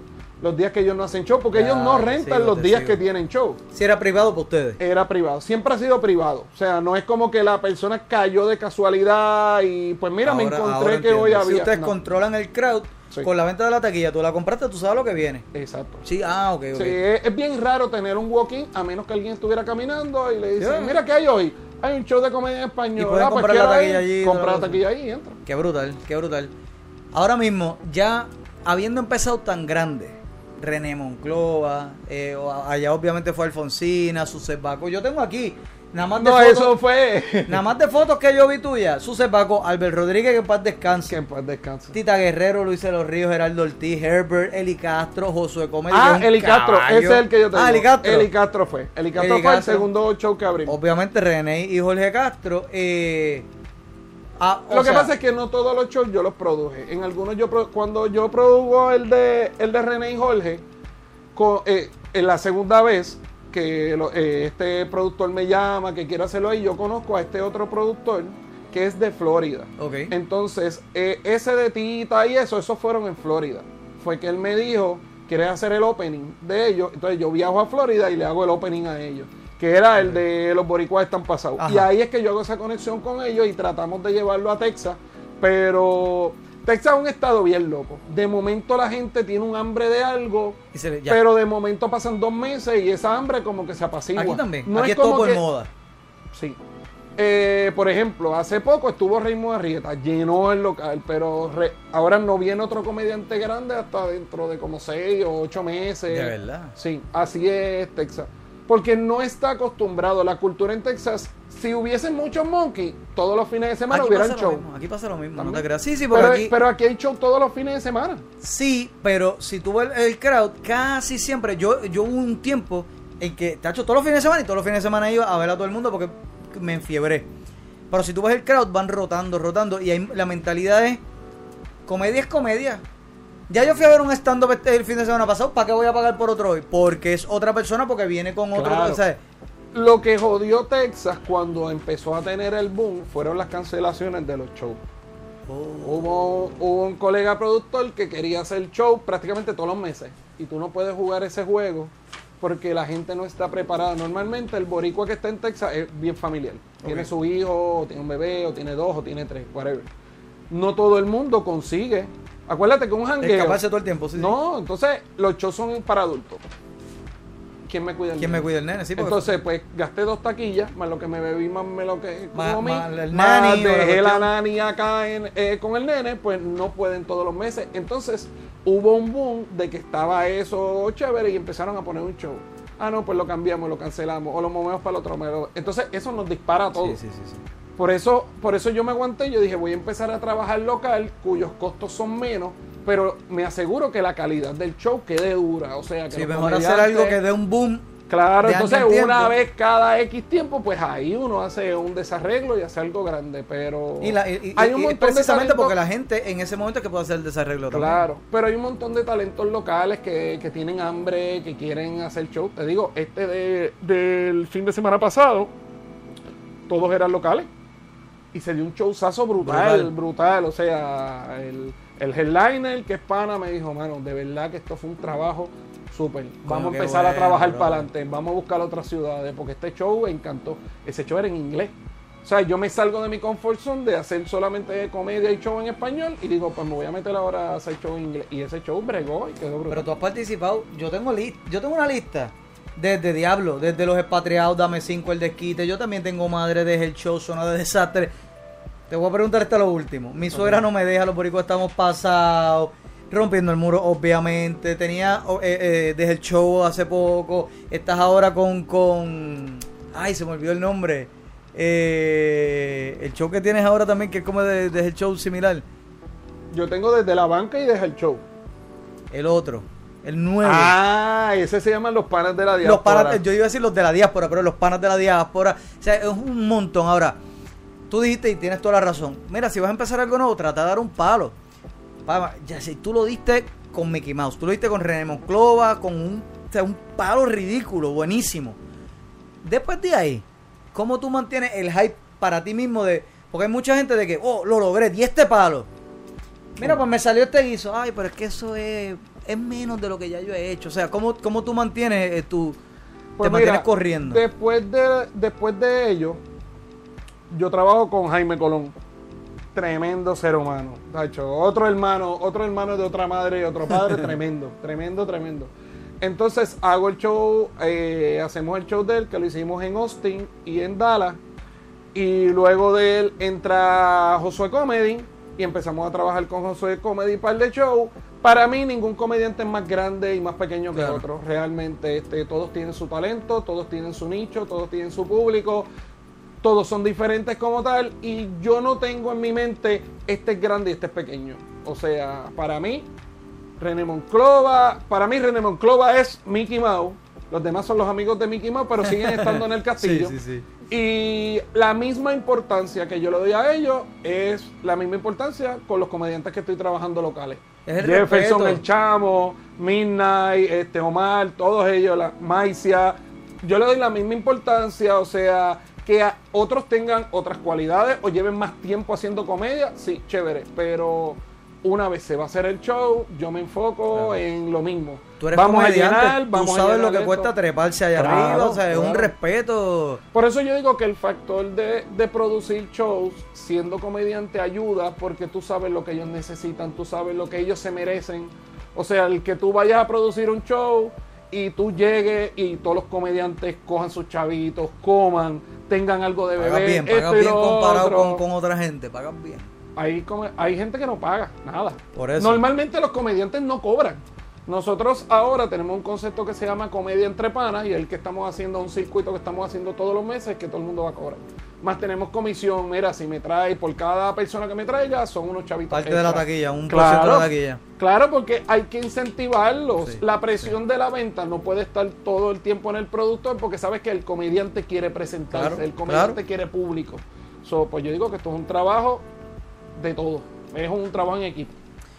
¿Qué demonios? Ah, mira, mira. Y chale. Es el de, sí. el de- el de- papi, el de siempre. Yeah. Uy, ahí está, ahí está, para que oh, con esa no te pierdes, papi, en No, ningún no, lado. no. Oye, y, es- break, y es mi color favorito, el color de mi guagua. El mío también el anaranjado.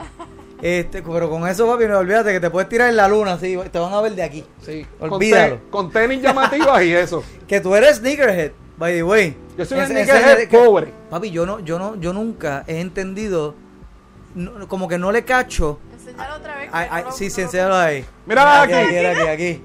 ¡Uy! Esta es una edición de Coming to America de la, de la película de. Tienen que estar los de demasiada grasa babeándose. Ah, te- sí, ya lo estoy siguiendo. Voy Y demasiada grasa está nítido. Mira, yo nunca, o sea que yo nunca, eh, hay gente, no, los mismos muchachos de demasiada grasa. No, es que esos son falsos, porque mira, si te fijas en la hebra del hilo que usaron. Papi, yo, yo me pongo una, Hay detalles. una- unos bands y dale. Hay detalles, pero hay tenis que tú sabes, tú y yo sabemos que nosotros somos pobres, que no las vamos a poder comprar. Y si yo consigo una réplica que se parezca, a mí no me importa. Se va. Ajá. Pues claro, porque yo lo que quiero es que combinarlo. Y hay gente que dice, ay, yo no me pongo eso porque no es de embuste. Y digo, las mujeres se operan las tetas Así y no mismo. dicen, son de embuste. Ellos la, ellas, ellas las la, Ni, ni la dicen y tú vas y te las encuentras jangueando y le tiras. Y, Y sabes pues- que esas tetas son de embuste. Pues claro, pues está muy parada. Ajá, tú no dices, ay no, porque esas tetas son de embuste. Ay, no las puedo Mm, tocar. ese Fake. Yo siempre papi, he dicho, tiras. claro, yo siempre he dicho que saben a lo mismo, porque tú no le pruebas el silicón, tú vas a probar la carne y la carne sea flácida, dura, es, sabe lo la, mismo. es la cosa. Yo no las pruebo, yo no las pruebo. No, ya, no, no, tipo. Eso era el monkey Sí, sí, pasado sí, el que tenía ahí. Lo que le cuentan esos, esos comediantes atroces, hijos de Satanás. Uy, sácalo de aquí. Mira, te pregunto, te- tengo una duda bien genuina porque nunca encontré ni qué era ni cómo llegaste. Sanky Panky 3. What the fuck? Pues mira, eh, yo, yo soy un tipo, yo soy un tipo de consistencia y cuando a mí me da con algo yo le doy, le doy, le doy, le doy, le doy. Yo pego a escribirle a Pachulín Ajá. y le escribo, y le escribo, y le escribo hasta que me contesta y me, me, me comenta mientras le estoy escribiendo porque yo los quiero traer para Texas. Me escribe, no sé cómo carajo me consiguió, una persona que tiene los derechos o el dueño de los derechos de la, de la película. Y me dice, mira, este, sé que quieres llevarlos para Texas, yo tengo los derechos de la película, ¿qué tal si la presentamos en Texas? Y yo le dije, perfecto, ¿qué tú necesitas? Que tú me digas cuáles son los locales y me ayudes con la promoción. Pues yo me meto pa pa pa pa pa pa pa, y pego a buscar este los cines y digo mira en este cine hay mucho boricua alrededor aquí puede pegar y en Houston y la, la tiraron en, en M- AMC, AMC. de AMC de Grapevine y de Houston. Yo no me gané un pepino, pero realmente el que me escribiera alguien que supiera que yo estaba Bragging haciendo rights. algo moviendo, mira. Bragging rights, eso es Grandes Sí. Ligas. No, y AMC es una de las cadenas más grandes en Estados Unidos. Sí, él me dijo, de acuerdo a lo que haga la película y lo que gane, pues yo te doy unos chavitos, pero yo digo que muchas veces es conexiones. El hacer la conexión. Tú nunca sabes qué va a- Yo quería que saliera el logo mío de Monkey, de Mon- este, que saliera el, mon- el Monkey Events en el de esto, pero ya eso está grabado, así que no. No, pero eso, para la próxima lo cuadra. Mira, yo voy a poner. Yo tengo el póster y al póster Yo- yo, yo- le puse Ajá. el loguito y lo puse y yo le dije, bueno, el loguito Ahí está, está. ahí. Manda a hacer unos, unos, Inclusive le dije- de estos standing. Claro, yo le dije al del cine ponle el logo, pero ya habían enviado el de Ah, este, ya lo yo, enviaron. coño, dijeron ellos que lo habían sí, enviado. no. ¿Sabes qué? Me hubiese dormido lo del. Mira, eh, yo, este yo creo que déjame ver qué hora es. Yo creo que de las últimas llamadas. ¿Quién me habla? Dile ahí. Colgó, colgó. Ah, yo- Ahora, ahora, ahora. Ahí está llamando, déjame ver. Dime, ¿quién me habla? Dile ahí. Hermano, ya, saludos. Qué bueno que este episodio está muy largo. Me dio la oportunidad de poder llamarlo a usted. ¿Qué viste, viste?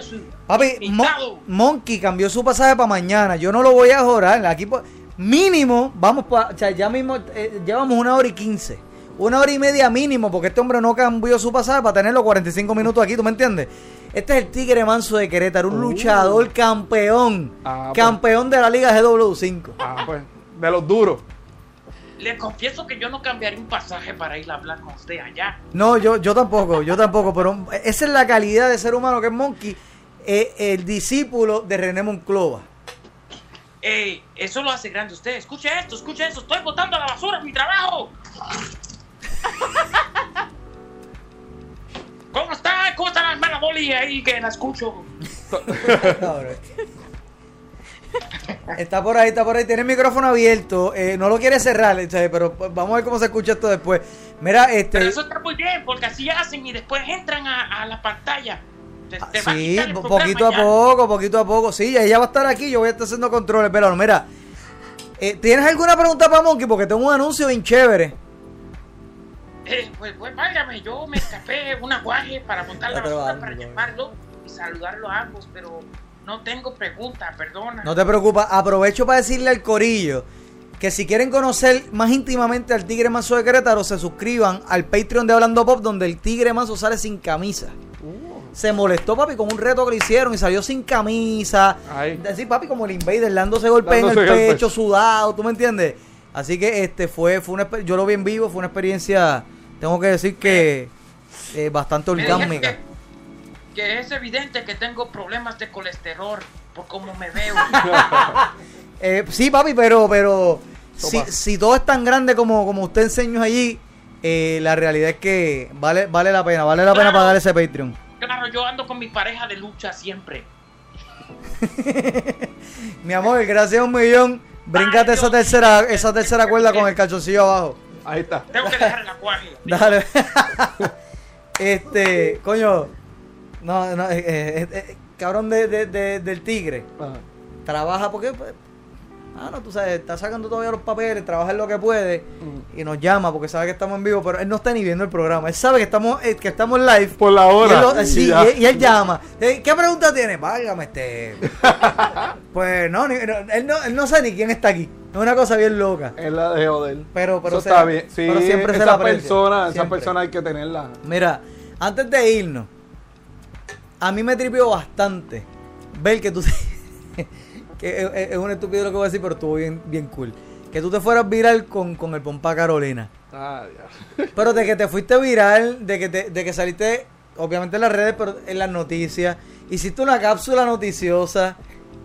A, Sí, fui hasta de todo el tiempo y todo. a los que buscan aquí que... Yo, no es que lo critique, pero en Puerto Rico Ay, fuck it. Sí, sí lo critico, no me importa. En Puerto Rico creen que hay una fórmula para las redes, para esto, de irse viral y es como que, ah, pues soy obeso mórbido, pues déjame quitarme la cabeza y hacerlo así a las tetas. Como comedia fácil, ¿entiendes? Tú eres comediante, tú sabes lo que te estoy hablando. Y, y, oye, el que no es comediante en Puerto Rico, en las redes, es gamer. Y a mí me gustó que tú te fuiste con algo. No tuviste que hablar malo, no tuviste que. ¿Tú me entiendes? te te fuiste, Algo forzado. algo, eh, algo forzado. Te fuiste, voy a aprovechar el timing de lo que está pasando. Exacto. Me voy con esto. La gente se va a identificar. Fue algo nítido, ¿entiendes? Y. No, fue, fue lo que fue. ¿Cómo fue esa experiencia? ¿Tú esperabas, lo hiciste con esa intención o no esperabas el resultado? Pues me sorprendió el resultado. Porque vi la nieve la primera vez que había tanta nieve en Texas. Y yo dije, tengo que hacer algo bien loco. Y le dije a mi esposa, tírame una foto en calzoncillo, en calzoncillo, en, traje de baño, pidiendo pon pa. Este, pero tú eres loco. En, en Con el sombrero de cortos". recortar grama. Exacto. Y ella se presta para cuánta lo que era yo voy a hacer y me dijo, vamos para allá. Entonces la puse y empecé a, a, a- a- ¿cómo es? a compartirla y de momento me llamaron de, creo que fue del Canal 4, La después me llamaron de, de Nuevo Día y la tiraron por ahí para abajo y olvídate. ¿Qué Hasta recibiste de, podcast, la gente? Cuando te contactan de, de- de- de Nuevo Día, este de, de Primera Hora, creo que me dijiste. No, Nuevo Día, Nuevo Día. y el Canal 4. Si no Y Guapa. Y Guapa. ¿Cuál fue? ¿Cómo te abordan? O sea, porque tú. Saludos, yo soy fulana de tal, la que trabaja o la encargada de tal. De este, digital, nos de- sí, nos gustaría tener una entrevista por la foto que tuviste, pa, pa, pa, pa, pa. ¿Qué recibí? Eso te iba a 50-50. De verdad, de verdad. Sí, gente que, ah, lo que cool, qué loco, y gente, ah, mira qué charro. Gente, ah, mira que este llorón, porque la pendeja es que yo hice dos, yo hice la foto y hice un video.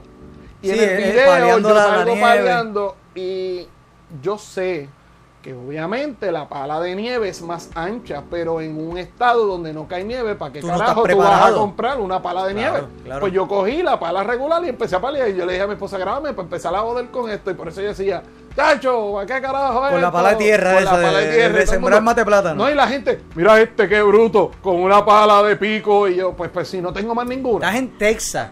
Eh, en Texas, tú, tú piensas en Texas, tú piensas en, En en calor. cowboys. Exacto. En vaquero. En, ajá, en, cowboys, en calor, en desierto, porque es la verdad. Sí. Eso es lo que yo pienso. Yo no pienso en nieve, pues tú no te vas para allá y sales con un abrigo de piel. Entonces, no, no, no lo es. Cuando yo te digo que recibí de las dos, había gente, mira este llorón, ¿para qué te fuiste? Ah, este pasó María y saliste corriendo. Y yo le decía a mi esposa, Ay. yo llevo siete años, ocho años ya en Texas. Yo no tiene que ver con María. Esos son los peores. Porque, porque te juzgan sin saber el contexto. Exacto. Yo decía, estos pendejos no saben. Ah, salen huyendo por María y Exacto, mira. y ahora se están quejando para acá que no vuelvas. Y yo, sabes quién pero yo sabes acá, ¿quién tiene la llave de Puerto Rico? No, y la verdad es, es que eh, yo creo que la gente, punto, se identificó, eso fue todo. Un boricua en Estados Unidos. Mira, no sea lambón, usted llegó allí y usted estaba perdido como cualquiera que se muda Claro. para allá. Porque, porque no, la es que ni- ahí es que tú te das cuenta. A- a- el más PNP aquí no es gringo. No sé si me Claro. entiendes. Aquí tú El puedes más ser el PNP más- no sabe inglés, mira Rivera Chat. Ajá, por eso. Aquí tú puedes ser el más PNP, el más. Tú te mudas allá y tú dices, no, no, no, yo soy. Yo soy de Salvador. La realidad. Digo que para todos ellos somos mexicanos. Vamos a empezar por ahí. sí, somos yo todos soy mexicano mexicanos. para Texas. Y chaco, chaco. Todo el que habla español come taco, picante y es, y es mexicano. Tú sabes que la- la- yo odio mucho la palabra taco pronunciada en gringo. La odio. No sé si es porque, porque la usan mucho despectivamente. Pero es como, como, ¿cómo tú sobrecomplicas tanto la palabra taco? Taco. Taco. ¡Taco! Sí. ¡Oh, chaco, chaco, chaco! What the fuck? O sea, un la odio. de. Sí. No, no, no sé por qué, pero me, me despierta pasiones en mí. Es que la usan despectivamente. yo o creo que es por eso, yo creo que es por eso. Pero, pero mira, no, no sea ridículo. Usted se muda a Estados Unidos. Es más por la que te mudaste a Orlando. Orlando, el, el- el municipio 79. Ese mismo. Y usted va a tener que coger una curva de aprendizaje porque las cosas ahí no funcionan igual. Es más, vaya a sacar su licencia. Usted va a ir como fui yo, como un maldito jíbaro. No un maldito, los jíbaros somos a fuego. ¿Sabes qué? Va a ir como yo. Yo fui como un jíbaro y saqué todo el día para el DMV. Tacho, todo el día, porque eso es el departamento de. Llegué, 15 minutos, me hicieron. Estaba afuera con mi licencia nueva. Eso es parte del ajuste. Eso no es que tú estés bien, que estés mal. Vas a un sitio que no neva y cae nieve. tú te vas a volver loco. O sea, Inclusive cuando yo salgo paliando la nieve, es que mi esposa me dice, como está blandita, vamos a sacarla ahora porque después con el calor se va a convertir en hielo y va a resbalar. Éramos la eh, habían dos nada más, dos casas nada más que hicimos eso y a la hora de salir salíamos fácil. De, después, obviamente con el sol, estaban todas las todas las de estos con sí. No, y lo, o sea, oye, tú lo dijiste en el video, en, la cápsula que hiciste para... Hacía como 30 años, una cosa así, que no cabía una neve. O sea, Sí, allí habían 30 años yo no gringos allí. que nacieron y se criaron allí y nunca habían visto eso. Exacto. ¿Entiendes? O sea, pero... ¿Y, y por qué estoy diciendo esto? Te pregunto. Tú obviamente has tenido experiencia aquí, has tenido experiencia allá porque vives hace 8 años allá.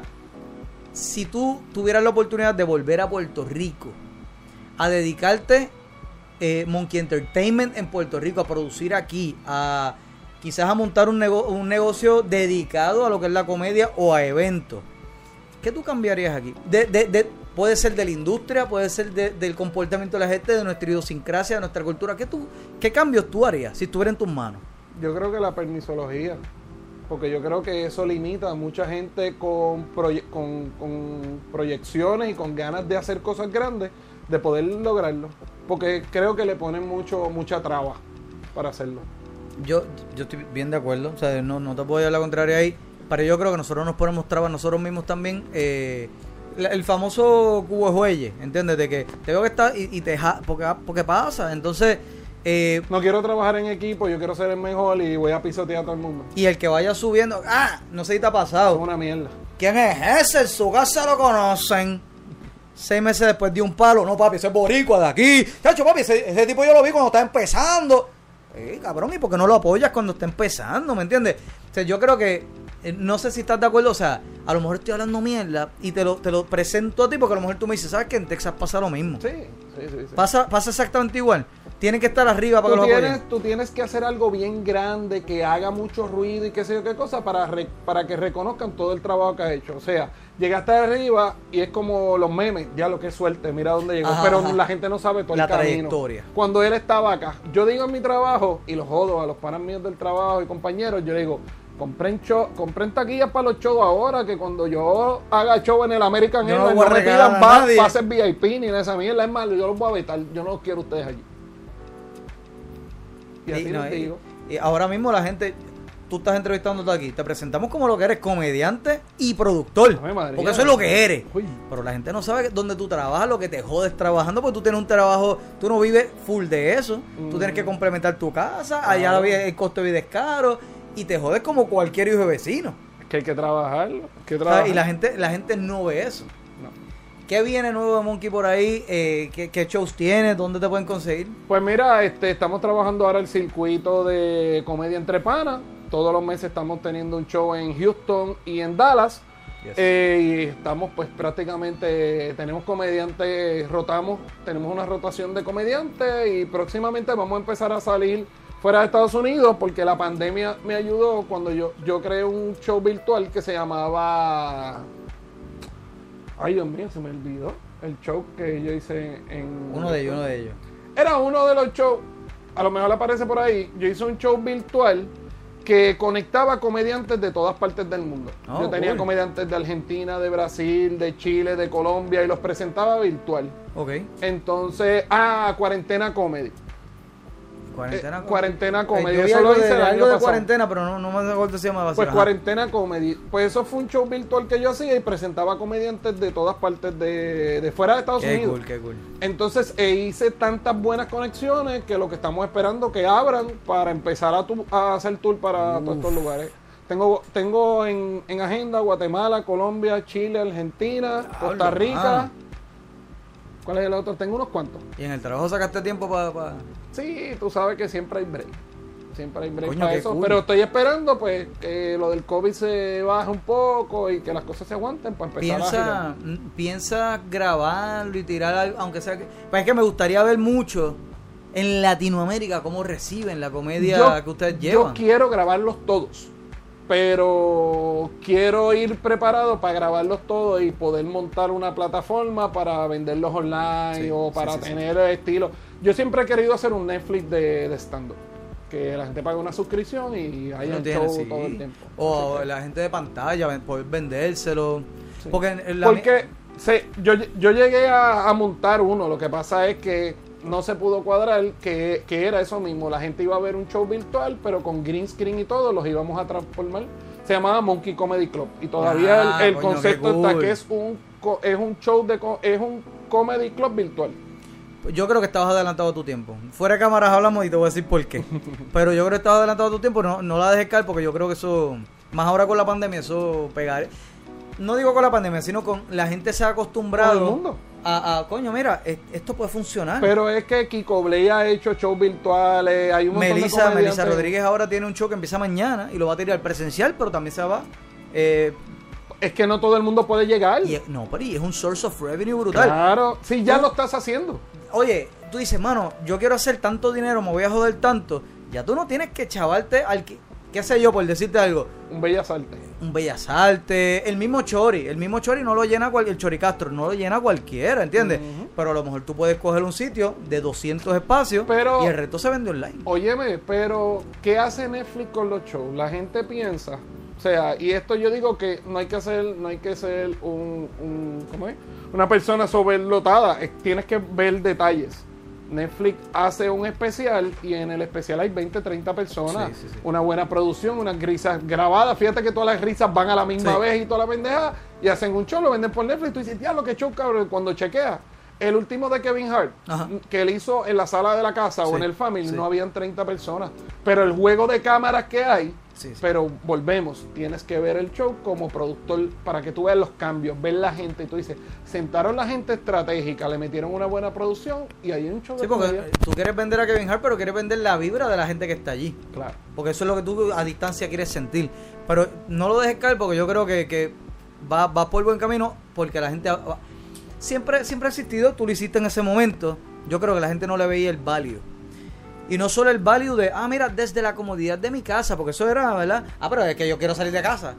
Sí, pero a lo mejor, como tú dijiste ahorita, en este momento tú no puedes conseguir la nani o no tienes los chavos o no tienes para comprar tres taquillas más la nani más, no puedes, Pues en pero te lo vas a gozar igual. Claro. Y, te, y estás desde tu casa, acuesta a los nenes temprano porque el show es solo para adultos, te sale quizás un poco más barato porque la taquilla es virtual. Lo hacen calzoncillo. Lo hace, En ajá. calzoncillo con dos En nu, en la mano, eh, en nu, con la botella de tequila tuya en- entre las piernas. Ya, el- y el está. gusano ahí lo tiene. Ya está. Ya. Papi, ¿dónde te pueden conseguir? ¿Las pasado bien, de verdad? Sí, ¿De- ¿En serio? Coño, qué bueno, verdad mano. que gracias ahí Gazú no se equivocó. Gazú dijo, la vas a pasar cabrón. De Coño, verdad qué bueno, qué bueno, qué bueno. Pues mira, Monkey Sin E, Monkey Sin E, arroba Monkey Sin E y Monkey Events. Esas son mis dos páginas principales y ahí está, ahí yo posteo todo lo que hago, todas las locuras, todos los shows. Eh, mañana tenemos Eso te show. decía, el próximo show está temprano o mañana. Sí, mañana tenemos show en Houston, en el De Pana Restaurant en Houston y tenemos el sábado en Jainas Comedy de Fort Worth. Eh, comedia entre panas, voy a, ¿A estar qué hora yo son los shows? a las 9 de la noche. Los dos. Sí. Ok. Va a estar Jefferson Guevara, va a estar Omar Lameda, va a estar Milexi y voy a estar yo allí vacilando. Ya pronto yo cojo vacaciones Ah, y en pues. verdad no tengo planes. Y se lo dije a Maicia, tengo que subir a Texas. Coño, ¿verdad? Porque, Tú tienes eh, ya, ya tú tienes dos panas allá, es hora de que llegues allá. Tengo, eh, tengo, eh, y quiero verlos, mano. O sea, quiero, de verdad quiero vivirme la experiencia. Aquí no hay comedy club. El único que había, lo hablamos, ya era sample. No hay, ¿entiendes? Y está cool la escena y todo, pero quiero ir a un sitio dedicado, mano. Y Sí, ver cómo, cómo brega, no solo la diáspora, lo que tú estás diciendo, cubano, venezolano, salvadoreño, chileno, lo que sea, mano, es verle cómo, no sé, cómo lo trabajan, mano. Estoy bien, bien fucking curioso con eso. Vamos a ver qué Ah, es la que pues, hay. Tú me, hablas, tú me avisas, me avisas y cae. Yo no, Monkey. yo no te voy a cerrar la puerta. Tú puedes Ma- llegar a Maisa me dijo lo mismo, Maisa me dijo lo mismo. Este, Ma- Maisa, no puedo hacer lo que hace Joya, pero si me recibe, yo con mucho gusto voy para allá.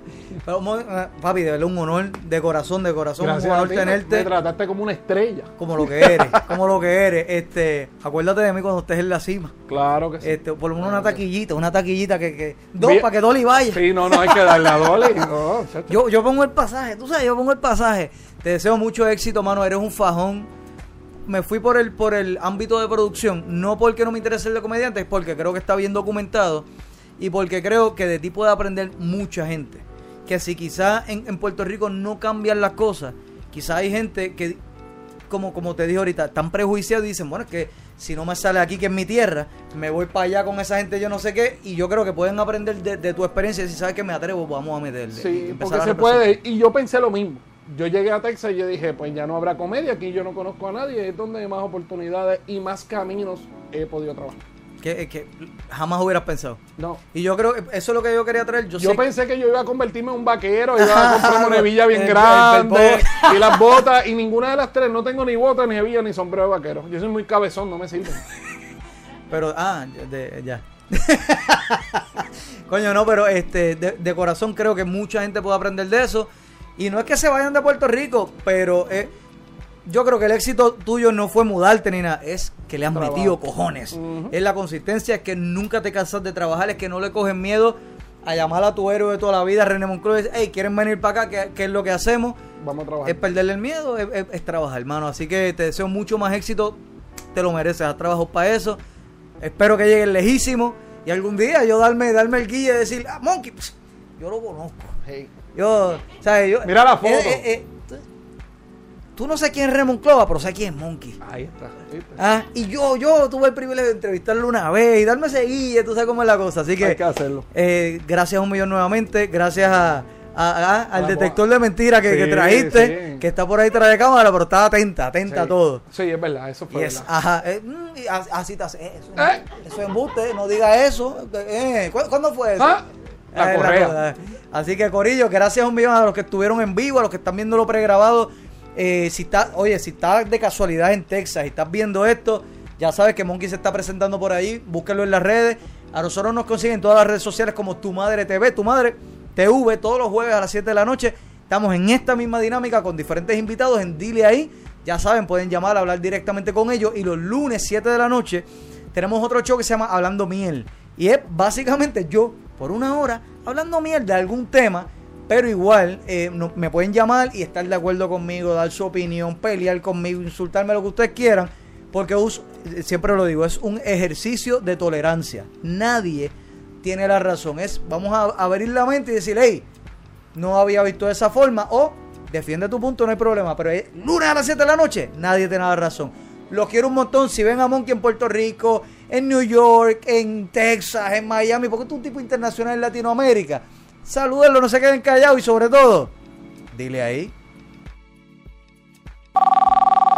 Hello.